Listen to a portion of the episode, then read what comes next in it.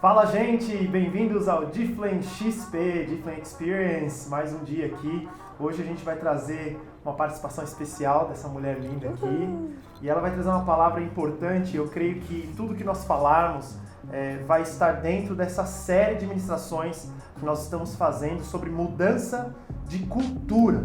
Então as duas primeiras aí a gente falou bastante sobre mindset, no caso aí o journaling como uma mudança de mindset. E agora é, eu creio que o que nós vamos aprender hoje é algo rápido, mas essencial para as nossas vidas. Então peço que você preste atenção e vamos para cima. E aí galera, então Deus falou comigo esses dias e colocou no meu coração. Eu senti que é uma coisa para compartilhar também com vocês, porque é uma coisa que é muito básico, mas uma coisa tão importante que eu sinto como né, Paulo fala em Filipenses, que eu não me canso de falar as mesmas coisas porque é segurança para vocês. Eu quero, o que eu quero falar hoje com vocês é sobre ler a Bíblia por si mesmo e declarar a palavra de Deus. Então, em Deuteronômio, Deus deu a lei de Moisés, né? Foi a lei que Deus deu para Moisés para dar para o povo dele. Era a Bíblia deles, é a lei de Deus. E Deus já tinha previsto que chegaria um dia quando Israel ia pedir por um rei. E Deus falou: quando vocês pedirem um rei e vocês tiverem um rei, o rei deve pegar uma cópia da lei, escrever uma cópia da lei para ele ter e todo dia ele deveria ler essa lei do Senhor para que ele possa obedecer o que está escrito nela. E também em Deuteronômio fala da importância dos pais ensinarem os seus filhos a palavra de Deus, para ensinar com persistência aos seus filhos, conversando sobre a lei de Deus quando estiverem sentados em casa, quando estiverem andando pelo caminho, quando estiverem deitados e quando se levantarem. Então, o tempo todo, para inculcar a palavra de Deus na, na vida dos seus filhos. Mas o que, que acontece? O povo de Deus perdeu essa cultura. Eles não estavam lendo a palavra de Deus. E nós vemos que realmente chegou um ponto onde Israel pediu um rei, Deus deu, deu um rei para eles, aí teve os reis bons e teve os reis ruins. Mas o povo perdeu a cultura de ler a palavra de Deus. E aí veio o rei Josias. E ele se tornou rei muito jovem, e ele era um rei que amava a Deus, que queria servir a Deus. E ele começou a fazer as coisas boas, só que meio assim, perdido, porque ele não conhecia a lei do Senhor. E ele mandou reformar o templo de Deus. E nisso que eles estavam reformando o templo, eles acharam a palavra de Deus, a lei de Moisés. E quando ele, o rei leu o que estava escrito na palavra de Deus, ele falou: Gente, eu sei por que, nós estamos sofrendo. Eu sei, está escrito aqui, está óbvio. Nós vamos, a ira de Deus está sobre nós porque os nossos antepassados não obedeceram a palavra de, de Deus. Eles não obedeceram e por isso Deus vai nos castigar. A ira de Deus vai estar sobre nós e ele se quebrantou, se arrependeu e ele e Deus falou com ele, falou, olha, por causa do seu coração de arrependimento, realmente minha ira está sobre o povo de Israel e vai acontecer tudo que eu escrevi na lei, que se vocês desobedecerem vai ter o castigo, só que não vai acontecer durante os seus dias, por causa do seu coração de arrependimento. E é interessante ver que o povo também, quando o rei era bom, o povo também servia a Deus. Quando o rei era ruim, o povo também servia os ídolos. Então, o povo não tinha a palavra de Deus no seu coração. Eles não estavam ensinando para os seus filhos, eles não estavam lendo a palavra de Deus para ter isso no seu coração. Então, eles seguiam o que os líderes falavam e sofriam muito por causa disso, porque quando o líder não servia a Deus, eles também não serviam a Deus. Eu estava pensando nos nossos dias né? Como é bom hoje a gente tá nessa quarentena, mas pelo menos nós temos a internet. Então nós temos as lives, nós temos o culto online, nós temos como receber essas palavras de Deus. Mas será se nós estamos lendo a palavra de Deus por nós mesmos? Porque não basta só ouvir as lives, não basta só ouvir o culto online, você precisa ter o, a palavra de Deus guardado no seu coração, saber o que, que está escrito aqui. E será se nós estamos ensinando para os nossos filhinhos, para os seus discípulos, para os membros da sua célula, tudo o que está escrito na palavra de Deus? Isso é tão importante. tantas respostas estão na Bíblia. Só basta a gente ler. Se a gente ler a Bíblia, nós vamos entender, nós vamos ter a resposta de Deus. Então, se seu Talvez você tenha um discípulo, um filhinho que está tendo problemas é, financeiras. Ajuda o seu discípulo, o seu filho a ler a Bíblia, porque talvez ele não está sendo fiel no dízimo. Se você ler a Bíblia, vai ficar muito óbvio. Quando a gente dá o dízimo, Deus repreende o devorador e Deus abençoa a gente. Se alguém está sentindo medo, ansiedade, Leia a Bíblia, a Bíblia tem a resposta. Você pode ver lá em Salmo 91 as promessas de Deus sobre a proteção de Deus sobre as nossas vidas. Tá tudo escrito aqui na Bíblia, as respostas estão aqui. Mas nós precisamos ler a Bíblia por nós mesmos, não só ficar esperando que o nosso líder nos ensine alguma coisa, ensine os princípios, não só esperar dos outros, mas que nós tenhamos esse hábito de todo dia, todo dia, ler a Bíblia, deixar Deus falar diretamente com a gente através da Bíblia de Deus, porque lá tem as respostas para tudo que nós precisamos. E aí, indo para a segunda parte, que eu falei que nós vamos falar sobre ler e declarar. No journaling, que o Bruno já falou sobre o journaling, a gente faz muito dessa parte de meditar na palavra de Deus. Você lê a Bíblia, você começa a escrever, e nisso você está meditando, pensando naquilo que Deus está falando com você, e é muito bom. Mas tem outro passo aqui. Em Josué, capítulo 1, versículo 8, fala: Não deixe de falar as palavras deste livro da lei e de meditar nelas de dia e de noite, para que você cumpra fielmente tudo que nele está escrito. Só então os seus caminhos prosperarão e você será bem-sucedido. Então, tem uma promessa muito linda aqui de Deus. Você quer que é, o seu caminho prospera? Você quer que ser bem sucedido em tudo? É, o que que fala aqui? Falar as palavras, a palavra de Deus e meditar nela. Então, como eu falei, no journaling é uma forma excelente de estar meditando na palavra de Deus.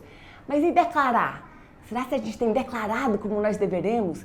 Tem o poder muito forte na palavra falada. Amém. Como diz em Provérbios 18, 21. A morte e a vida estão no poder da língua, e aquele que a ama comerá do seu fruto. Nós temos, na versão americana, no inglês, fala que. É, não, é, em outra versão, fala que o poder da vida e da morte estão na língua. Então, a nossa língua tem esse poder, o poder de vida, de declarar vida. Quando nós declaramos a palavra de Deus, que nós sabemos é de acordo com a vontade de Deus, obviamente, porque veio de Deus a palavra de Deus. Então, quando nós declaramos isso com a nossa boca, nós estamos declarando vida para as nossas vidas. Nós estamos, quando a gente declara a palavra de Deus, você está fazendo um discipulado com seu discípulo, com, você está fazendo um pastoreio com os membros da sua célula. Quando você fala a palavra de Deus, você está liberando vida para aquela pessoa. É muito importante. Deixa eu só falar uma coisa hum. que eu acho que, que cabe bem disso. Esses dias eu estava dentro de uma reunião com um monte de cristãos e uma pessoa que foi é, falar nessa reunião com um monte de cristão, de repente começou a falar alguns palavrões. O que, que acontece quando no meio de um monte de cristão que tem toda todo mundo, né? Tá, os termos crentes, né? O crentez está amarrado, glória a Deus, aquele monte de termo. De repente vem alguém e começa a soltar palavrão no meio. É meio chocante, né? Você fica, uau, peraí, essa reunião, não esperava que dentro de uma reunião cristã, dentro de uma igreja, não era dentro da igreja, era, era online, mas uma pessoa começasse a falar palavrões. Eu acho que o sentimento que nós devemos ter diante da santidade de Deus como cristãos, como jovens escolhidos para mudar a nossa cultura no Brasil, para mudar a cultura dos jovens da nossa geração.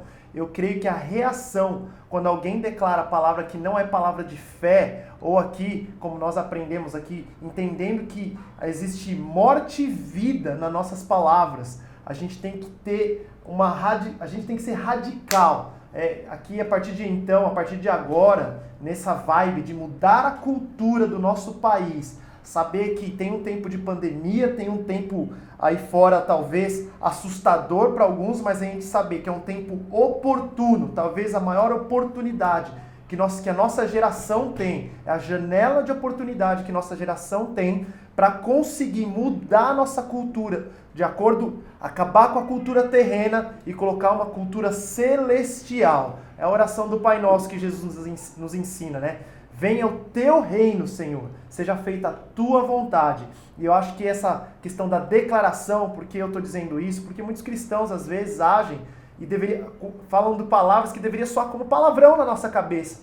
Mas às vezes não. Por exemplo, a Bíblia fala muito clara, é, esse versículo aqui que a Beth falou, falando que morte e vida estão no poder da língua. Então é muito claro que quando uma, a Bíblia fala também de não citar o nome de Deus em vão. Ah, meu Deus, Jesus, será que nós cristãos não estamos fazendo isso tantas vezes sem perceber, sendo que a Bíblia tem promessas e tem princípios a respeito disso? Então eu queria reforçar isso, só abrir um parênteses aqui, mas reforçar que aquilo que sai da nossa boca de fato acontece. E é um princípio bíblico, não é aqui um pensamento positivo ou declaração de positividade ou um mantra. Na verdade, é a palavra de Deus declarada. E eu quero compartilhar aqui com vocês alguns exemplos disso.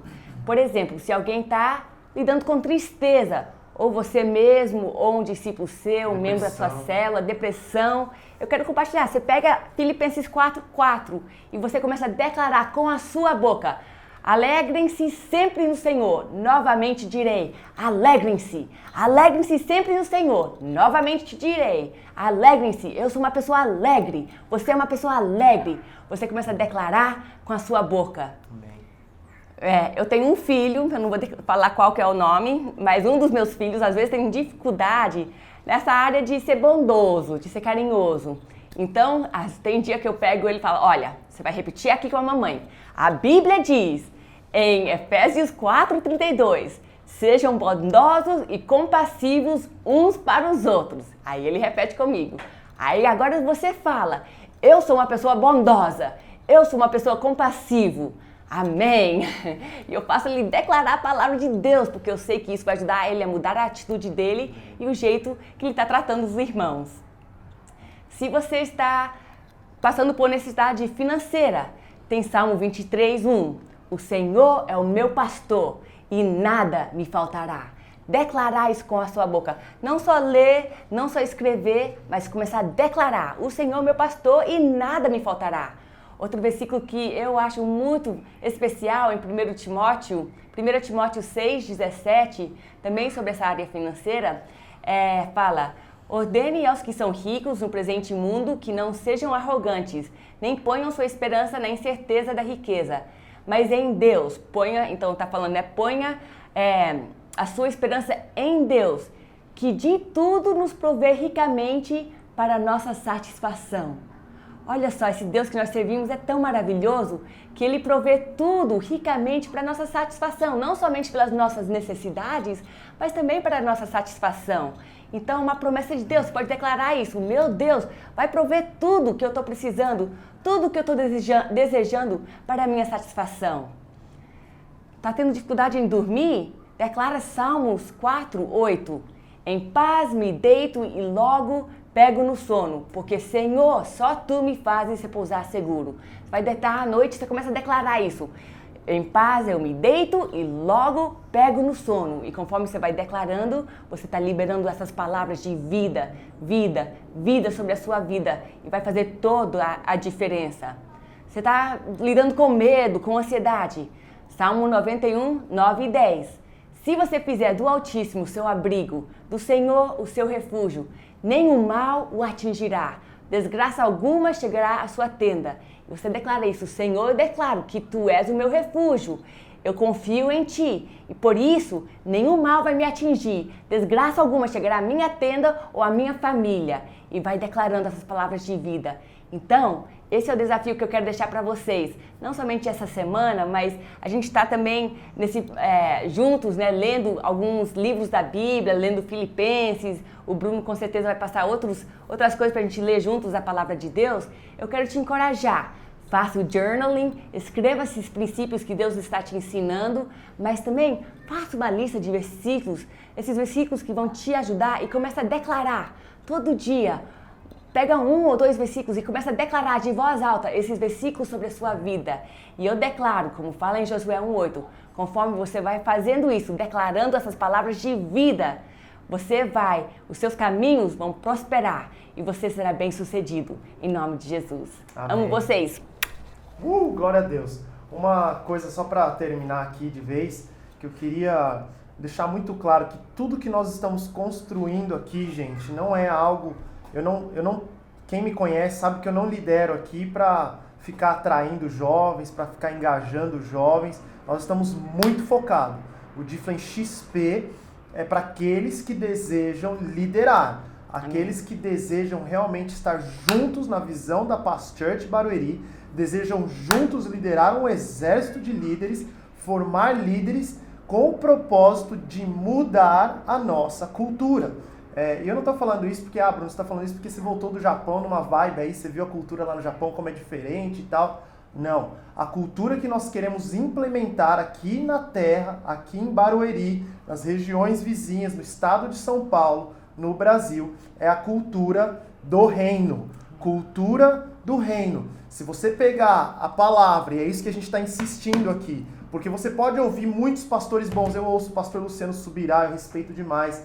Obviamente, o próprio pastor Gumer, as palavras que eu ouço dele, eu, às vezes eu já ouvi duas, cinco, dez vezes a mesma palavra. Eu ouço de novo como se fosse a primeira vez, porque eu sei que vai ter alguma coisa ali que precisa ser reciclado no meu coração. Eu ouço muito outros pastores, Francis Chan, muita literatura de outros pastores que me inspiram profundamente. Mas o que a gente está dizendo aqui é para nós não terceirizarmos, terceirizarmos essa cultura que a Beth disse no começo, que os judeus têm até hoje, grande parte dos, dos judeus tem até hoje, de memorizar, de se envolver com esse livro. Amém. Ter a própria experiência. Não, ah, o pastor fulano falou, não, tal, tal pastor falou isso. Não, Deus me disse isso porque eu tive experiência com Deus, eu tive uma revelação com Deus. Cara, pensa comigo, apóstolo Paulo, ele estudou tudo isso daqui, ele não tinha tido uma experiência com Deus, mas eu creio, isso você não precisa concordar comigo, mas eu creio que se Paulo não, não estivesse estudado tudo isso a fundo, eu creio que a experiência que ele teve com Jesus, depois que ele teve aquela experiência a caminho de Damasco, que ele ficou cego e depois teve que ser curado e totalmente dependente do Espírito Santo, eu creio que essa experiência que Paulo teve talvez não seria tão profunda quanto ele teve, porque ele começou a associar, cara, o que eu estou vivendo Peraí, Isaías falou. Peraí, peraí, olha aqui o que Jeremias viveu. Peraí, olha o que o povo de Deus viveu aqui. É para os dias de hoje, é para mim. Então a palavra ela vem para selar aquilo que é a voz de Deus na tua vida. Então não terceirize a voz de Deus na sua vida. Geração 2020, por favor, Tenha sua experiência com a palavra, cara. Isso aqui é, deve ser a coisa mais importante na sua vida. Você deve colocar isso dentro do teu coração, memorizar. A gente faz isso aqui em casa, Bete com as crianças. Eu faço sozinho, peço para meus filhos escreverem os versículos, para a gente memorizar essa palavra para ter essa palavra dentro de nós. Vem a depressão, vem a crise, vem a pandemia. Nós, como Efésios 6 diz, nós permanecemos inabaláveis, Amém. porque nós temos um porto seguro, que é Jesus Cristo. E essa fé, ela vem através disso aqui.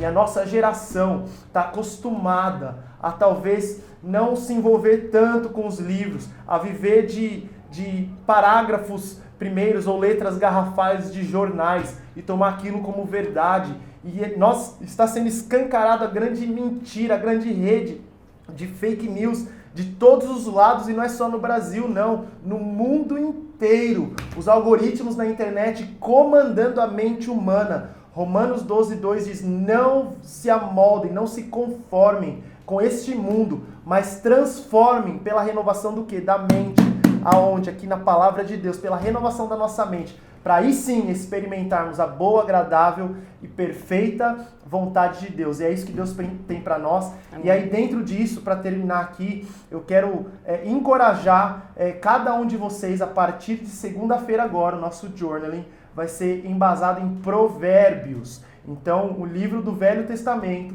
cheio de sabedoria, e nós vamos começar então a cada dia nós vamos fazer um capítulo. Então é muito simples, é muito fácil. Você que está lendo, eu estou lendo a Bíblia em ordem cronológica. Eu falei já, o Du me deu uma Bíblia, eu estou lendo o livro de Eclesiastes bem devagarinho, para realmente mastigar bem, ter essa palavra bem dentro de mim. Eu não vou deixar de fazer esses estudos bíblicos. Se a sua célula já estava fazendo um estudo bíblico, não pare, continua, mas juntos, como em Barueri, eu quero te encorajar a partir de amanhã começando no primeiro capítulo de Provérbios.